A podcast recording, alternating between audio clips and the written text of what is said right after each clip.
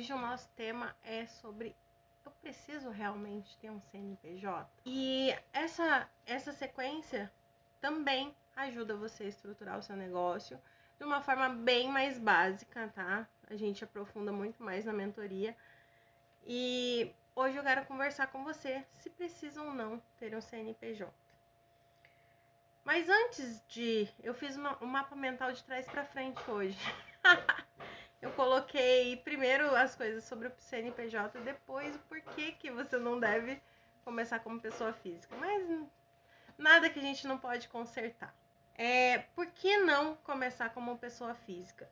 Você pode começar como pessoa física no digital? Pode. Quais são os problemas ou as dificuldades de começar como uma pessoa física? Número 1. Um, quando você trabalha como pessoa física, as plataformas de pagamento reconhecem que você só pode fazer um saque no valor de R$ 1.900 por mês. É um saque só. Se ele for é, picadinho esse valor, ou se ele. Mas o total que você vai sacar é R$ 1.900 por mês. Então, pra gente que quer construir um negócio sustentável e pagar os boletos e sobrar dinheiro não é sustentável começar como uma pessoa física, né? Como só com o CPF. Outro, outro contra de começar com o CPF é que você paga 26% no seu imposto de renda se você trabalhar só com o seu CPF. É outro contra, você não pode fornecer nota fiscal. Outro ponto negativo é não consegue escalar o seu negócio, ter previsibilidade de renda, porque você vai receber pouco todo mês. Então, assim, todo mês você vai tirar R$ 1.900. Hoje em dia, com o preço das coisas, você não consegue se sustentar com R$ 1.900. E aí você ou vai ter sempre uma conta esperando para ser paga, ou você vai estar sempre desesperado para fazer mais dinheiro e não vai adiantar aumentar o seu faturamento, porque quando você, mesmo que você aumente o seu faturamento, trabalhando como como pessoa física, você não vai conseguir fazer um saque maior de que R$ 1.900. Então, não é viável. Quais, quais são as vantagens de você ter um CNPJ? As vantagens são: você pode sacar valor ilimitado, tá?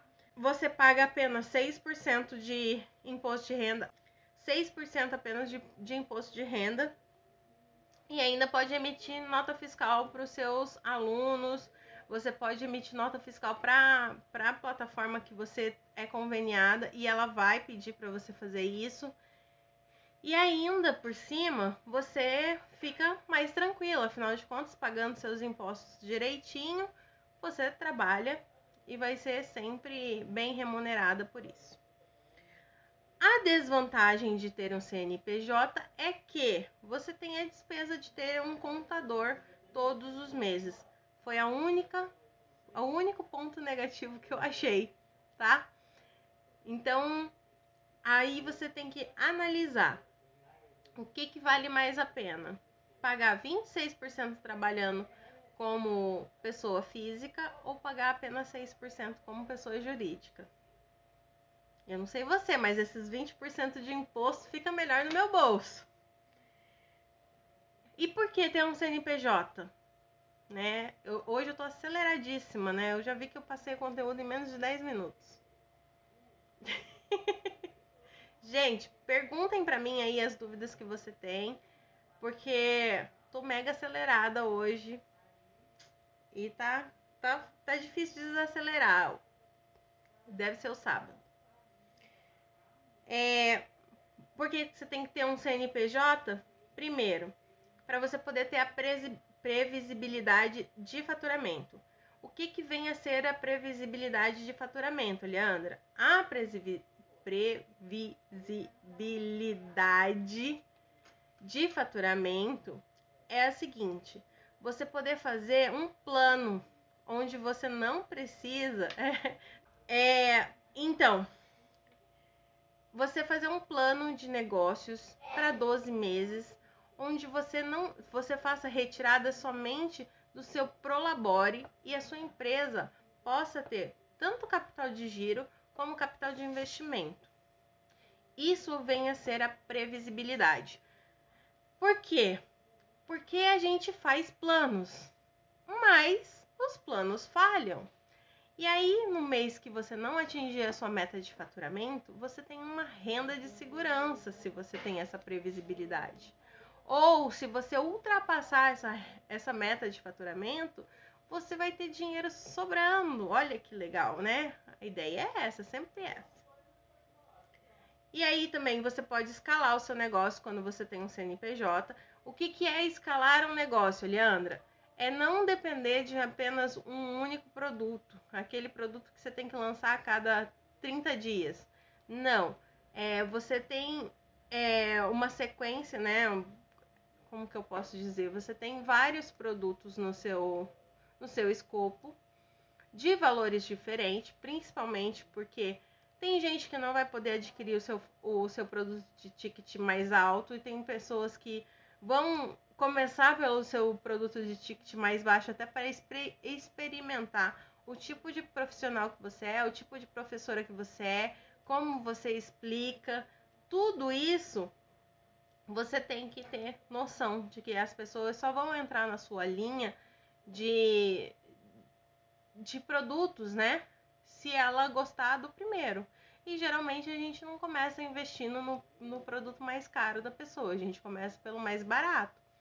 Pelo menos eu sou assim. Não sei se você é diferente. E ter um faturamento ilimitado, né? Porque você não vai ter aquela necessidade de todo mês eu preciso sacar R$ 1.900. Você vai ter um, um faturamento ilimitado e aí você controla o que você vai fazer, o que você pode, o que você não pode fazer.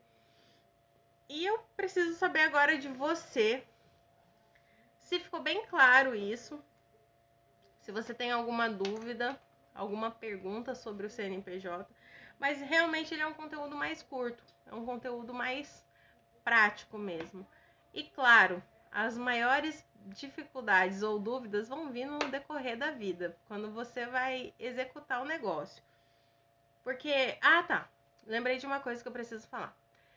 Você pode começar, para você não ter que pagar um, um contador de um valor que você não sabe quanto é mensalmente, você pode começar como um microempreendedor individual, porque as tarifas são fixas e são menores, e elas são CNPJ.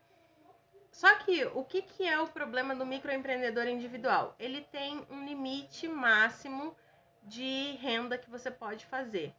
Tem um limite máximo de renda que você pode fazer no ano, que é 81 mil. A partir de 82 mil, mentira, não é 82 não, é 96 mil. Você pode ultrapassar até 96 mil sem pagar ou pagando muito pouco de excedente.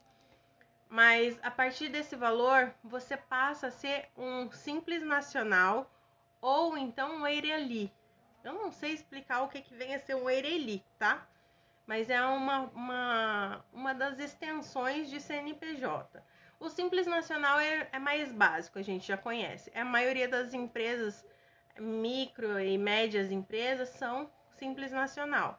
Ela tem uma tarifa um pouquinho mais alta, ela precisa de um contador para movimentar a empresa, mas não é nada exorbitante. Mas para quem está começando, que não tem, não tem renda é, efetivamente garantida ou renda fixa para poder manter e pagar esse contador, eu acho que uma boa opção é começar como MEI. Começar como MEI. Por quê? É como eu disse, se você chegar a ganhar 81 mil em um ano, cara, já tá bom pra caramba. Você pensa aí, são 6 mil por mês, no mínimo. E aí, quando você consegue fazer com que isso fique constante, né? É, é mais fácil você transferir, no caso, para um, é, um simples nacional. Mas o meu conselho é não começar como pessoa física começa com o CNPJ do MEI e conforme você for tendo sucesso aí no seu negócio, você passa a ser um, um simples nacional. Então eu vou ficando por aqui.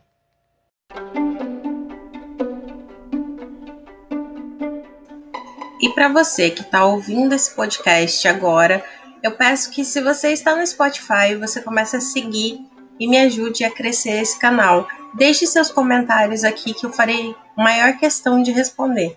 Um grande beijo e até o próximo episódio.